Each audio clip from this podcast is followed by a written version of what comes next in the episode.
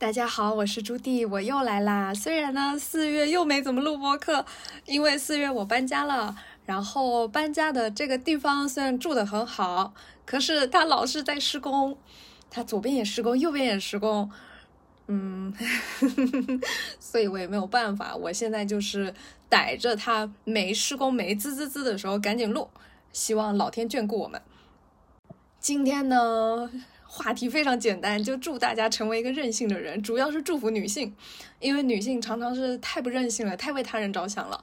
为什么会聊这个呢？其实出发点是一个很小很小的事情，就是我前几天写了一个文章，复盘我这两年，嗯，让自己的能量养起来的一个回顾。然后有一个姐姐。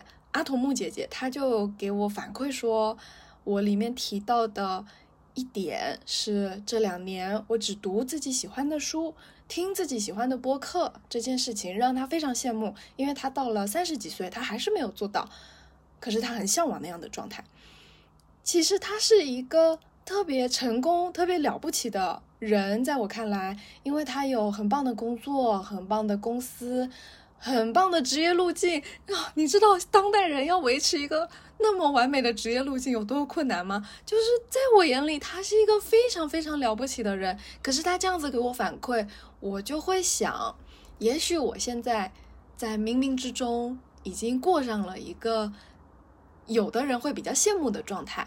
那我就会想说，那我是做到了哪几点？能够让我从一个奋斗逼，然后焦虑逼，变成现在一个惬意逼、chill 逼，我还是能够想出来几点的，然后我就想分享给大家。然后呢，这几点总结起来，其实就是做一个任性的人。任性在我看来是一个褒义词，因为女性都太不任性啦。然后，其实做自己呢这件事情，大家现在都在讲，但是。其实很多人是不知道做自己到底要怎么做，就是大家还是会想去找一些做自己的参考。但如果你说你就任性一点，你就会想，哎，那我最喜欢什么，我就天天给他做。就是任性的话，会有一种我回归到我自身的需求，回归到我自己的爱好的感觉。好啦，但其实 maybe 就是差不多的东西，就是想讲这件事情，而且。任性呢？其实一个任性的人，他是一个很照顾自己感受的人。那他照顾好了自己的感受，他自己就会变得圆满，然后变得快乐，变得舒展。然后别人跟这样子的人相处也会比较舒服。就你也做自己，我也做自己，我们都做自己，这是一个最理想的状态，就不会出现说。大人以前那在那边警告我们的说，哎，小孩子不能那么任性啊，那会影响别人呢。不会的，你任性不会影响别人的，就是大人在你小的时候太懒得管你了，他们自己不想动脑子，他就要你遵循一个规范，那个那个是不对的。就是我们赶紧剔除这些想法，然后怎么样剔除呢？就是从选自己喜欢的书和播客开始，因为我觉得这个是。最小单位的任性时间，就是可能我如果在职场上，我突然说我要做一个很任性的人，可能别人一下子会吓到；或者是我在亲密关系里，我突然宣布官宣我要开始任性了，对方也会吓到。但如果说，我读书，然后我现在就想任性。我其实不会吓到任何人，我也不会有任何风险。我不需要向任何人解释我为什么看这种玄学的 书籍，就你管我呀？就是读书呢，跟听播客呢，这个都是自己的事情，那它不会影响到任何人，所以我们就可以很安全的、任性的做自己，然后听自己喜欢的书，然后从里面真的学习到很多很多东西。今天呢，好像写了五点。好了，我们一个一个开始。第一点就是，其实我最开始意识到自己只读喜欢的书和播客的时候，我想要写下来的那会儿，我还觉得我这样写好像有点任性。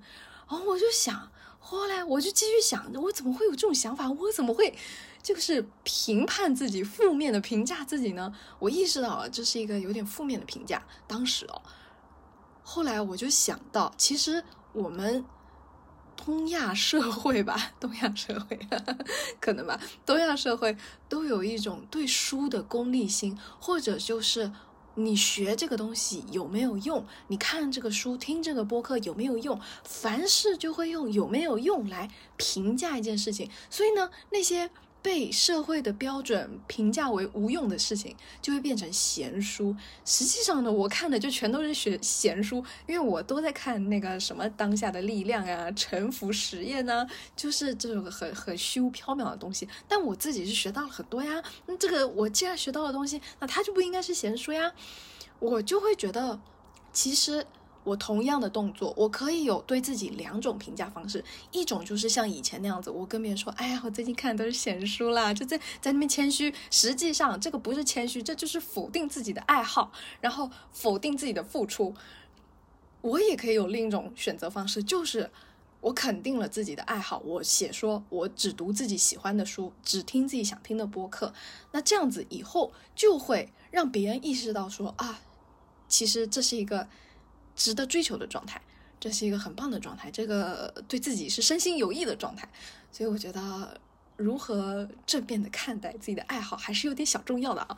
要要先正面肯定自己的爱好，正面接纳自己的爱好，然后才能够往任性的下一步去走。第二点是，很多人。不敢追求自己的爱好，或者说没时间，就是他的时间全都花在追求成为一个行业的人上人，或者是，呃，看着网上有那个 top 一百必读的书，他就都都搞别人，都搞那些 别人说好的事情，就都看那些的书，都看那些播客，就都跟着别人的意见去走，就自自己没有挖掘，唉。这个呢？这个是什么情况？我觉得这就是一种同才压力，要不然就是一种，呃，你渴望往上爬，渴望成为人上人。哎，讲到这个就一直嘴瓢，渴望成为人上人的一种焦虑的心情。其实你看，不管是同才压力也好，或者是想要成为人上人的焦虑也好，这个都是你渴望在这个外界的世界获得一个怎么样的评价嘛？然后呢，这个呢很难是从你自己心里出发的，当然有，但是不多。我觉得这个焦虑或者渴望呢，其实是很常见的，也是正常的，也不是说我自己不工作，我就跟大家推荐说大家都不要工作，大家都不要成为人上人，没有，不是这样子的，还是希望大家成为人上人，然后来养我的。但是呢，我觉得追求成为一个行业的头头，跟你。花一点时间，你拨一点时间给自己的兴趣爱好，它是不冲突的。这个是一个比例分配的问题。但是现在的问题是啊，就是我想讲的问题是，有的人他可能就嘴上说着说，哎，我为了成为一个人上人，所以他百分百的时间全部都在搞这些事情，就是他他已经忘记了自己到底喜欢什么，他他可能也不在乎。就是如果是这样子的状态的话，那你就跟你自己真的很不熟。然后呢？如果说你在外界的世界遇到了一些瓶颈，你真的整个人就是是比较脆弱的状态，然后比较容易崩溃，因为你除了外界的评价以外，你没有办法从自己的爱好或者是从自我肯定中来回血啊，这这这是一个回血的很重要的一个血包。第三点，刚才越讲越激动了，我老是在这个批评他人的时候就会讲得很激动。嗯，第三点应该说，应该说是根据前面那一点的一个解决方案。其实我也讲过很多次了，就是我大概有快一年的时间没怎么刷朋友圈，因为我直接关闭了那个通道。但是我会发，我天天发，但是我不看别人的，只发朋友圈，但是不看，以及我放下手机，不老是盯着那个微信瞧。还有，我如果遇到评论区的大小爹，直接怼，或者是遇到了一些苍蝇评论。什么是苍蝇评论？就是那个人家也不是要对你指指点点，但他就是可能有点阴阳怪气，或者他说的东西不着边际，就对你没有什么用。我理解就是他想吸引美女的注意力，这种就是小苍蝇，这个我就直接忽视或者拉黑一条龙。唉，就是靠着一些物理手段来阻绝掉。很多外界的压力，然后那些压力是没有必要的压力。很多人可能会觉得这样子做太决绝了呀，什么人情留一线，日后好相见呀。哎，你跟苍蝇见什么见呢？以后就是如果你没有想跟他那个的必要，就不是那个什么那个。就你如果不喜欢他，你以后肯定跟他见了你也不开心啊，就不需要跟他有那个人情嘛。而且何况你也不是主动去当那个评论区的小苍蝇，或者主动去当人家评论区的爹嘛。咱们又不是主动的，所以所以这个人情呢，基本上也是对方斩断的嘛。哎，我可以分享，就是我这一年来。哎，我不知道，反正我这么做了挺久了，可能不到一年，但是我觉得挺久了，真的非常快乐，没有任何代价，而且客户变多了，因为喜欢你的人才会为你介绍客户，那些对你评论区大小爹的人不会为你介绍客户，好吗？你照着他们那样子做，他们只会觉得，哎，你看我说的没错吧？然后他就会去指导下一个人，然后让所有人都变成他那个样子，但是。就是他，他他不会来帮助你的，因为他根本看不见你本来是什么样子，他他也不在乎，他也不尊重、不欣赏，所以你必须赶在自己被外界的压力压垮以前，先长成自己的样子，然后你就会吸引那些喜欢你的人靠近你。哎呀，讲的好虚啊！好啦，第四点，第四点就是具体到选书、选播客的任何兴趣爱好的阶段，嗯。因为很多人他可能已经就压力太大了，然后也没什么时间，没什么机会来关注自己的兴趣爱好。那他在选书的时候到底该怎么办呢？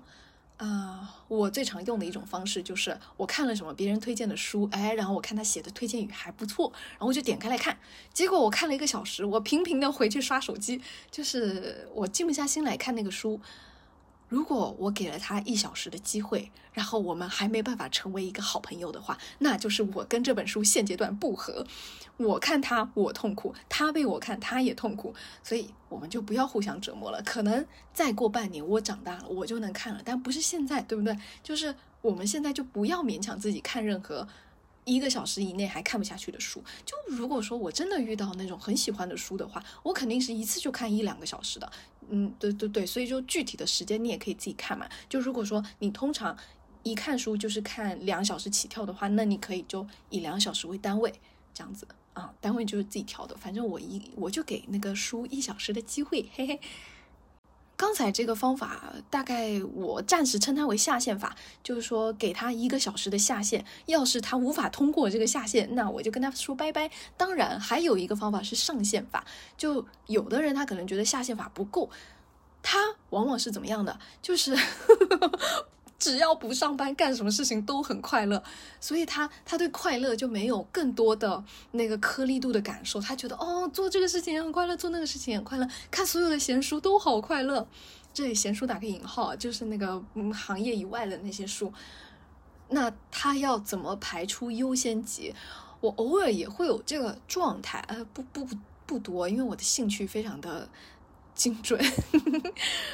但是如果我到了这个状态的话，我通常就是会看一下，可能我过去半年或者过去一年，我花时间最多的地方，以及我最不费力我就能够做完的事情，还有我做了一丢丢我就忍不住想跟人家炫耀的事情，这些都是一个人他遇到自己真的很喜欢也还不错，能能看下去的，至少说有点擅长的。这些事情的时候会有的典型的症状嘛？哎，不能说是症状，典型的情况，典型的状态。那如果比如说我以前呢，我就是会觉得。我老是喜欢看玄学书，我很上不得台面，我就把其他什么书全部都回收给多抓鱼了。但是我妈送给我的那个什么手相书、八字书，我就老是还留着。虽然我也不怎么看，但是我就觉得，哎，它放在那里我很安心。以前呢，我都会觉得自己这些爱好是有点上不得台面的，因为有点封建迷信嘛。但是呢，现在我也接纳了，而且。实际上是我看了这么多这些书，我人也没有变得神神叨叨，我就是变得比较快乐、比较笃定了而已，也也不会说成为一个我原本很害怕变成的那个状态，所以我现在就很接纳了这件事情，因为我就真的老是花时间在看学学书，然后听学学播客，看学学 YouTube，好，这个扯远了，所以这个上限法跟。下线法，大家都可以参考参考。我觉得呢，有这两个方法以后，我们到底喜欢什么，适合什么，有什么兴趣爱好是真的很适合我们的，就这两个方法，它就能够在一个广阔的世界里给你圈出一个比较具体的范围，然后很可能我们的天赋和使命也在这个范围里面，就是瞄准的更精准了一些吧。最后一点是选书跟选播客，这个刚刚说是任性的最小单位嘛，其实任性的做自己也可以应用到整个生活里面。它都应该会是一个很棒很棒的状态，嗯，我会觉得呢，大部分时候我们找到自己的兴趣爱好是比较容易的，因为就用刚刚那几个方法嘛，还是哎比较快的能锁定一些领域。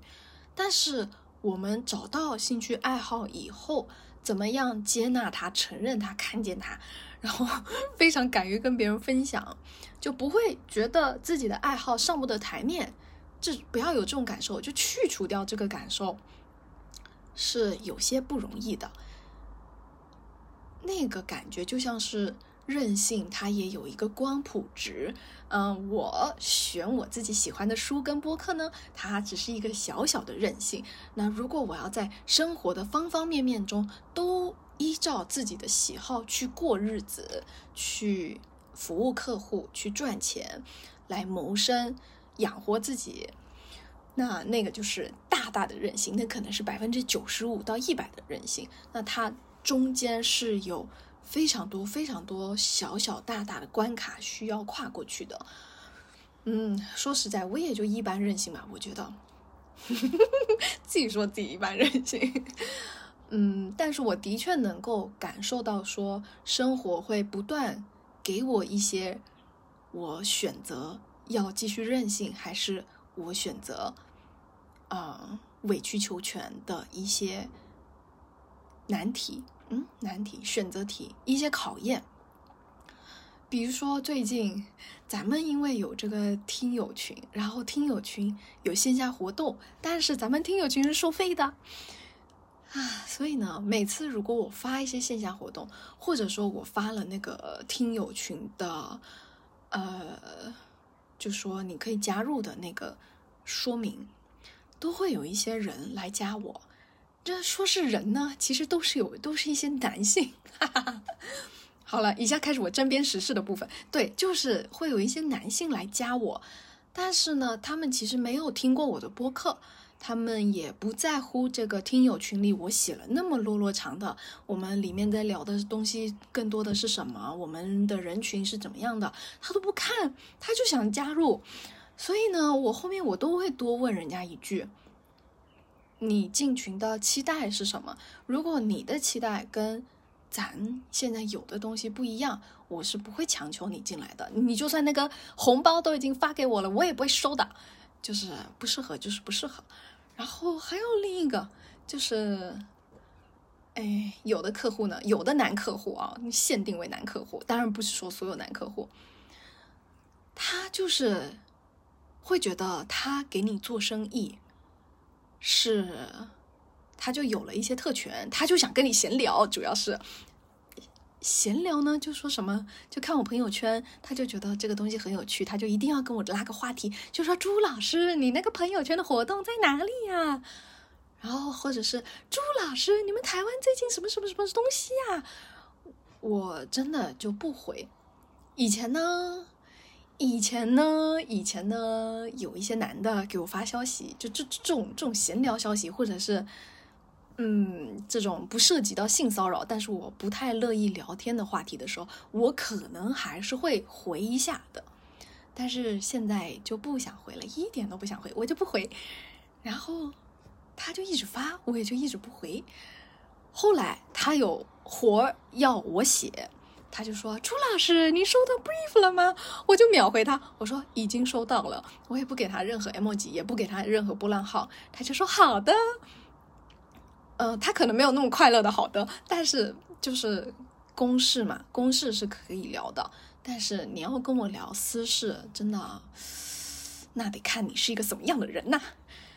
说难听点，就是大家不想回的聊天就不要回了啊，真不要回，就没有什么影响的，也不要对任何男性抱有滤镜期待，就唉，因为最近呢，出了三起有文化的男性对女性性骚扰的事情，我很生气，我也很心痛，我很痛苦。对我看了觉得很痛苦。嗯，虽然说我暂时想不起来有什么性骚扰、职场性骚扰的事情啊，但是呢，我完全想得起来自己以前，如果说有男的跟我说什么事情我不舒服，但是我没有马上告诉他，完全可以想得起来，有非常非常非常多。现在呢，我很高兴，我已经不再是那个会委曲求全的自己了。就是你给我发那什么逼消息，你自己看一看，看看人家想不想回你。我可是个美女啊，我还是个有文化的美女，我想不想回你，完全看我心情。现在就是这样子，希望各位美女都带有同样的，不知道，不是想要求美女什么，好吧，就是想分享一下，就其实这样子做没有没有任何代价，没有任何影响，而且非常快乐，真的非常快乐。对，希望女性不要那么委曲求全啦，多任性的做自己一点，大概是这样。男的再说，男的希望更有同理心一点，然后呢，不要觉得读了一些书就觉得自己很棒啦。你读的书那个，哎呀，人家大学早就读完了。就是我觉得，并不是说男的都不行，而是我觉得男的他在有一块就是好像没有发育完。这个以前呢，我总是很鄙视他，但是现在人家说要带着慈悲心看人家，所以我觉得就是男的在同理心和向内看的那个能力，自己要多多的发展起来。如果你没有发展的话，人家不跟你聊天，那个是你的问题哈，就是怪不了别人，怪不了社会，就是多多努力吧。啊，好好祝女性任性的做自己，就这样，拜拜。